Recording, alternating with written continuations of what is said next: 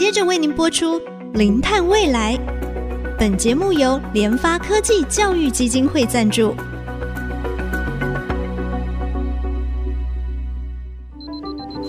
前瞻能源新方向，以科学与科技迈向近零碳排，智慧永续，与您一同开创零碳未来。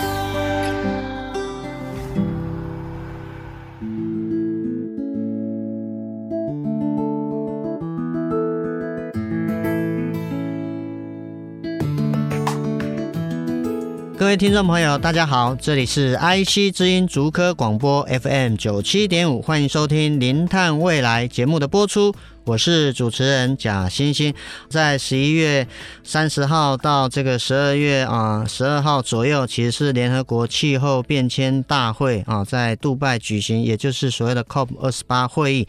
那当然，气候变迁的会议啊，其实就要讨论了各国减碳的这个目标哈，到底做到多少？当然还有其他的议题要讨论啊。因为哈极端的天气事件啊，它不会等我们的哈，它随时都在发生，所以因应这些极端的。天气我们又必须要调试，那当然我们在面对啊气候的暖化、极端天气的这个因应作为哈，它也有可能会对我们的能源系统造成影响，或者是说，其实我们从最近的这个俄乌战争啊，或者是以哈的战争啊，似乎啊也感受到这个再生能源到底会不会也因为战争。灾后而受到一些影响，我们应该怎么样看待这件事情，以及怎么样来应应呢？非常欢迎今天的来宾，也是主妇联盟环境保护基金会资深主任的吴新平吴主任。吴主任您好。主持人好，大家好，我是主妇联盟环境保护基金会的吴新平。是新平主任，我想因应气候变迁，其实大概就是两大的这个策略，一个是减少温室气体的排放，避免地球发烧太严重哈。简单讲是这样。那另外一个就是啊、呃，这个所谓的调试啦。那我是不是也先请啊新平主任跟我们的听众稍微简单说明，到底什么是调试啊？其实调试如果用很简单的另外一个白话文讲，其实就是适应啊。适应现在其实已经很难回头的气候变迁。我们讲气候变迁，大家都会想到减量。可是我要说，其实不管是政府啊，或者是一些很大的碳排的来源，他们在减量上，真的我们都还是希望他们加把劲哈。那这种情况底下，我们可以看到，虽然很多专家都说我们要守住一点五度 C 这条线，但很有可能是守不住。应该守不住。对，那守不住怎么办呢？对不对？我们还是要靠自己去面对现在这个越来越极端的气候，对不对？那。什么叫做调试？我就讲呃很简单的例子，呃我们在台风过后，菜价会涨，我要怎么去调试它？我可能要去找比较便宜或者稳定的对的来源，这也是一种调试啊。所以调试其实无所不在。嗯哼，面对气候变迁，一个调试就是我们要去适应、去调整啊，我们的生活习惯、我们行为等等，来面对未来这种极端天气的一个影响啊。比较好奇的是，就是说您最近怎么会注意到这种灾后跟 战争的这个调试？因为我觉得这个议题。虽然说现在时事上面确实是有俄乌战争啊，哈，那也有这个以哈战争等等。那当然，像我我是比较偏气象，我也知道每次发生一些极端天气事件的时候，确实它很有可能会对我们能源系统造成影响。比如说前一两年在德州啊发生了很冷的一个事件，造成它的这个啊电线冰冻。所以变成断电啊，引起很多的一些危机等等。那是不是也请啊、呃、欣屏这边啊，跟我们听众朋友简单说明一下，再生能源它在灾后跟战争的调试有那么重要吗？为什么？哎，对我其实也是觉得，嗯，蛮特别的，有这个机遇，然后可以去做这个题目。其实一开始是文山社区大学，他们跟黑熊学院有合作一系列，怎么样让社区居民去防灾、防战争的这一些的准备的课程。嗯嗯嗯那他们在整个课程有好几堂课嘛，可是有一堂他们一直找不到人来讲，那堂课就是讲再生能源的 使用。他们对，他们他们就问到我，然后我就开始找资料。我要跟大家说，资料超级超级超级难找，国外还有一点点，国内几乎没有人讨论战争下的再生能源的应用。好像大家都想说啊，反正只要有柴油发电机就好了。但但我想不可能这么简单的，对。所以做完这一题之后，才发现哇，其实真的呃，不要说战争了，我先讲。极端气候台风的时候，我们都会先意识到我一定要准备一些存粮。可是我要说，光是大家准备存粮，大家想到都只有泡面。可大家有没有想到小孩子的印象？对，可是大家有没有想到，万一真的发生极端气候甚至战争的时候，你真的有热水来泡泡面吗？对，我们其实连对于存粮的这个观念都还需要再慢慢的在进化，就不用说能源了哈。能源如果都只有想到柴油发电机，嗯哼，啊，或者想到，所以我是不是可以打一九九九叫台电来复电？这都是很难的事情。对，所以我觉得这一题真的需要大家一起来讨论。对对，确实啊，面对一些天气灾害的影响，它对我们整个能源的冲击其实是非常非常大。那我想，再生能源它到底有什么特性？它可以帮助我们度过这个比较困难的时期吗？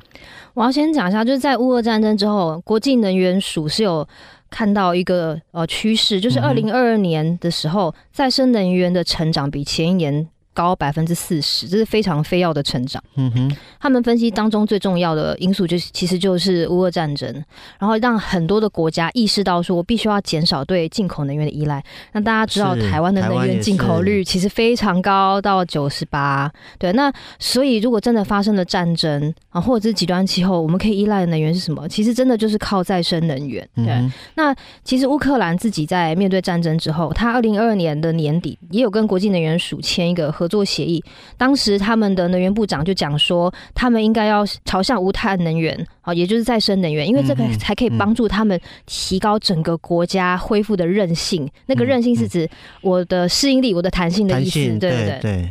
啊，新平主任也特别提到这个 IEA 他们的一个调查，其实看到大家发现哇，不能靠别人，对，要想办法，就是说自然的一些能源，我们怎么样可以把它善加的来利用？面对一些天灾啊，或或者是说啊，战后的这些能源的阴影啊，嗯、就你搜寻的一些资料当中，有没有一些比较诶特别的案例啊，可以跟我们啊听众朋友来做个分享？好啊，好啊，呃，我想要补充一点点哦，就是大家如果对俄乌战争还有印象的话，其实其实。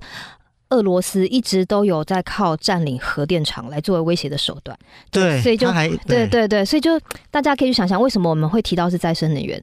今天战争底下集中式的发电，平常虽然很方便了，可是，一旦发生战争，它其实就变成敌方的。战略手段了，对，目标。可是再生能源，嗯、我一个屋顶的太阳能光电就算消失了，我还有其他其他，的可以使用，对不对？好，那讲到这个，就要讲到我们基金会一直在推的很重要的倡议是公民电厂的倡议。嗯哼哼。好，那其中有一个我们一直都很注意的是在日本的千叶的这个呃公民电厂哈，千叶在二零一九年的时候，就它因为台风。法西哦，它停电超过一周，然后这是个公民电厂，它我觉得还有一个特别的地方是盖在农地上的公民电厂哦，但是它是让这个农地其实是反而是复苏的啊，有机会再跟大家介绍哦。那这个公民电厂在当时停电的时候，它就有供应给在地的居民免费使用电力。好，它那个时候在断电期间供应了一百五十人的紧急充电，让在地的居民不要跟外界断讯。嗯，所以这个就是再生能源，它可以在地。然后分散的使用，对啊。那我自己觉得说，台湾真的应该要学习一下。台湾其实很多时候都在推广说，比如说社区都会有那种紧急避难中心啊、收容中心，对不对？收容中心。可是我自己在找资料的时候，我真的找不到这些收容中心有在有没有能源上面的设计。如果这些收容性的中心都还在依靠集中式的发电，不管它的发电来源是核能、燃煤、天然气都没有用了。机啊，对啊，备用的。对啊，可是柴油机，大家想一想，如果大家收容在一个已经很密闭的地方，还在用柴油发电，哇，那是对雪上加霜。是啊，是很不舒服的一件事情。对啊，那再生能源也不是只有太阳能板啊，其实像那种脚踏发电机也可以啊。嗯，然后大家反正人力发 对对人力发电，关在里面很无聊的时候，可以踩脚踏车啊。可以手摇发电啊，这也是一种方法啊。是，对啊，确实啊，以前我们小时候面对这种台风啊，或者说你说我们九二一地震啊等等啊，在像最近时事上面的这种战争的议题哦，其实我们可以看到集中式的能源对它可能有效，可是，在面对这种灾后，如果一次就垮了，哇，像我们九二一比较重要的一个一个一个发电的所在，所以停电停的非常的严重等等，所以就是说集中。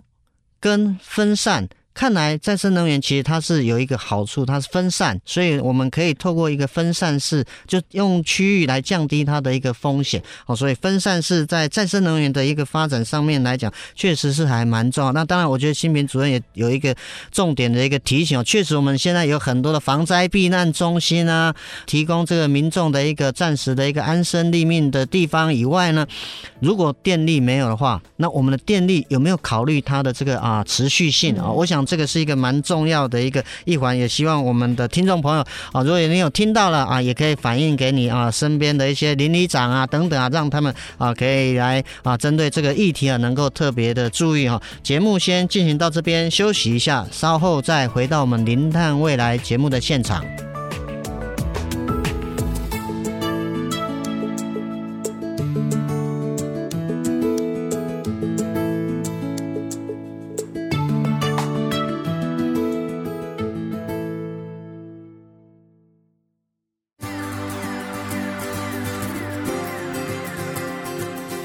迎回到《零碳未来》节目的现场。我们今天非常高兴邀请到主妇联盟环境保护基金会的资深主任吴新平吴主任啊。新平刚才跟我们特别聊到灾后或战争哦，他对再生能源哦，其实也是一个非常重要的一个关键的议题。那啊，就啊，新平您长期在这个啊主妇联盟这边哈，特别是关注很多的议题嘛。那在这一块，特别是灾后啊，或者是调试，有没有一些建议让我们政府做一些参考。嗯，其实我自己觉得政府在这种防灾啊上面，其实应该再多做一些宣导跟准备。像前面提到的，很多民众想到防灾想到的，我先讲饮食，可能想到的都是泡面。对，对。可是其实我最近看到，像农粮署其实跟便利商店就有合作一个专柜，好，就是那种有点像是防灾备用的食品。嗯嗯。我觉得这是一个好的开始。嗯。但我觉得还要让更多的人知道，说防灾的食品不是只有泡面，而是有一些可以用冷水就冲开来的，甚至有些比较节能的烹饪的方式。嗯嗯嗯。像比如说焖烧锅。这是一种节能的烹饪的方式。那另外一个，我们做的能源比较关，就是太阳能锅。哦，太阳能锅其实也是可以煮东西，而且我吃过好几次，我还吃过太阳能锅煮出来猪脚汤。但你要你要期待它跟彰化控肉饭一样这么软嫩，其实是有点难。但它可以煮熟的，是是对，是可以好吃的。对，嗯哼，嗯，那对。另外，因为我知道，就是说日本他们的防灾食物确实就像您刚才特别提到，对啊，没水没电，我还吃泡面，用什么泡？对啊，没有东西可以泡哦。是是，所以所以其实就是说防灾食物其实它不是我们单纯的这种想象，所以它是有特别的一些考量。对，我觉得就除了食物之外，就是也请大家多想一想，如果真的灾害发生、战争发生的时候，对你来说最重要、最不可缺的是什么？嗯，嗯，那回到能源上，我自己搜集到的资料，比如说一度电可以用在哪些地方？它可以充五十到七十只手机。然后 router 可以用九天，这个也许就是主科工程师们 觉得很重要。没有网络，对。然后十二瓦的灯泡可以亮个七天左右，大同电锅可以煮个两小时，然后冰箱五百升的冰箱可以用一天，电风扇吹十五个小时。如果刚好发生在夏天，可如果你你是开冷气，就只能开一点五小时了。嗯嗯嗯，大概是这样。所以我觉得大家可以先想一想，一度电可以用在这些地方，那。你又要怎么产出一度电？对对啊，要怎么产？对，其实三到四片太阳能板照一个小时的日光，大概就可以产。一度电出来，那、嗯、或者是你可以把家里的脚踏车改造 变成发电机。哎、欸，我觉得这个其实很适合推广到那种防灾避难中心里头。Uh-huh, 对，因为这个就就不用怕有没有阳光的问题嘛。是，对。然后我说我们办公室那一台，因为是比较早期改的，我们改的那个 spec 可能没有那么高，我们要骑二点五小时才有一度电。可是 也有也有学校把它改的非常难骑，这就很快就可以产出一度电，可能不到一小时可以产出一度电。对。是，所以刚才你有特别提到这个一度电的一个概念。其实我刚才我们啊、呃、也也有稍微啊、呃、跟我们的制作人有谈谈过，说电台其实大家都有考虑到最后什么都断的时候，其实还有一个最后一个让广播可以出去的一度电的一个电力的一个供应。我觉得确实我们需要去思考啦，思考这样的一个情。因为主任你没有提到，其实我从来没有想过一度电，我只是想过如果身边只剩下最后的啊、呃、多少钱，大家怎么花？我觉得政府还可以做一件事啦，现在。有个政策叫做“班班有冷气，校校有光电”，是政府讲说，如果学校吹冷气要有基金，那学校就一定要装光电板。那既然现在学校都已经开始就是被要求要装光电板，那真的发生什么事情的时候，学校光电板发的电是不是可以做一个切换？因为平常是亏到台电的电网里嘛，一停停电就一起停电的哦。其实这个技术上应该是做得到的，就是真的发生停电，其实做个切换，应该是在学校建物里头做使用，尤其是这么多的学校都拿来做收容避难的功能的时候，嗯嗯嗯嗯，确实是一个小地方，但是如果没有考虑到这一点啊，其实就觉得非常可惜哦。那当然，我想就是说，关于我们这个灾后跟战争的一个调试这个议题，其实刚才你也特别提到啊，在文山社大好像也有这样的一个推广嘛。那你在这个说明跟推广上面，会不会遇到一些什么比较困难的地方啊？我觉得最困难的地方是大家好像都还没想到这件事，因为其实有其他的媒体朋友开始问这一题，他们就说去采访的时候，很多专家就说。嗯，或者很多公部门，我也许是不方便讲话，就是哎、欸，台湾不会发生战争啦，没有这种事情。对，可是我觉得这是一个非常危险的思维。我觉得本来就是要在比较平顺的时候，先去就我们讲居安思危嘛，对不对？本来就应该去考虑这件事情，不管我们遇到什么样的政治环境，这本来就任何一个国家都应该去做准备的。那我自己觉得，也是我们应该要有这样的防灾的意识。就是今天虽然讲的是呃战争，可是其实我们如果回到升温的这个大主题底下来说，嗯，嗯，如果升温超过了三度，这个世界上也不会所谓有什么安全的国家。没错，我们到时候台北市连龙山寺的香炉都会灭。可能对对对对对，所以其实减碳跟和平对我们来说都应该是生活里头要都要注意，都一样是非常非常重要的事情。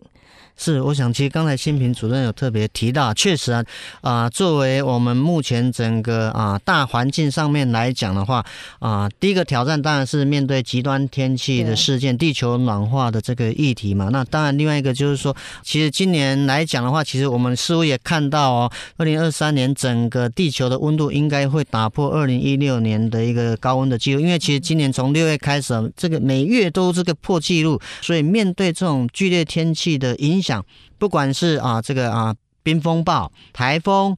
豪雨、梅雨，那当然啊，地震啊、战争等等风险，其实我们应该都要把这个能源的议题把它考虑一下，而不是说就是好像睁一只眼闭一只眼，反正啊不会啦，不会啦就不要。可是实际上，其实我们从这个俄乌战争其实就看到啊，它已经冲击到我们再生能源的这个发展，因为这个战争，各国它意识到不能靠别人的进口啊，台湾又那么多的能源是依赖国外的一个进口，所以。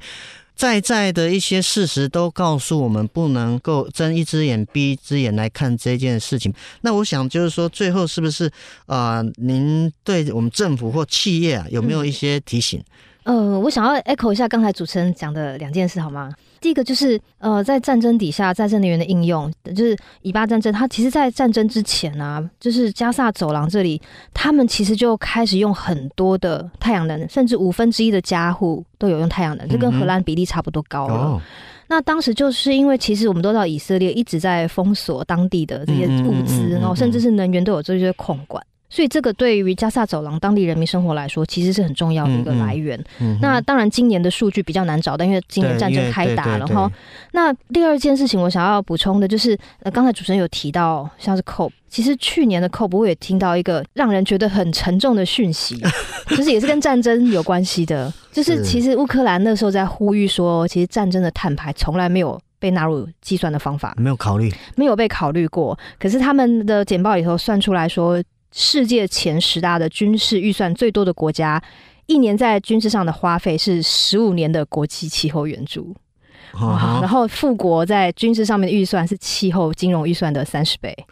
对，前面有讲到说，其实减碳跟和平一样重要。但是我觉得很多时候我们讲气候变迁或战争也好，很多时候背后都是资源的抢夺跟资源的错置。是对是，所以回到刚才主任说，政府可以多做什么？我们自己在推公民电厂，很重要的一个概念就是，再生能源的钥匙应该回到我们一般的常民的手中，让大家是可以在日常中应用的。像最近在推屋顶光电，那虽然说透过我们环保团体的倡议，它有要求未来的新建物，新建物啦，对，可是它那个新建物的定义是要到一千平方米以上，大概就是台湾讲三百平，那个大概都是豪宅的等级，只占了六个 percent。对，如果真的有一天我们希望能够走到有分散式的能源、停电或任何紧急状况可以有再生能源使用的话，这个数字真的是不够应急的。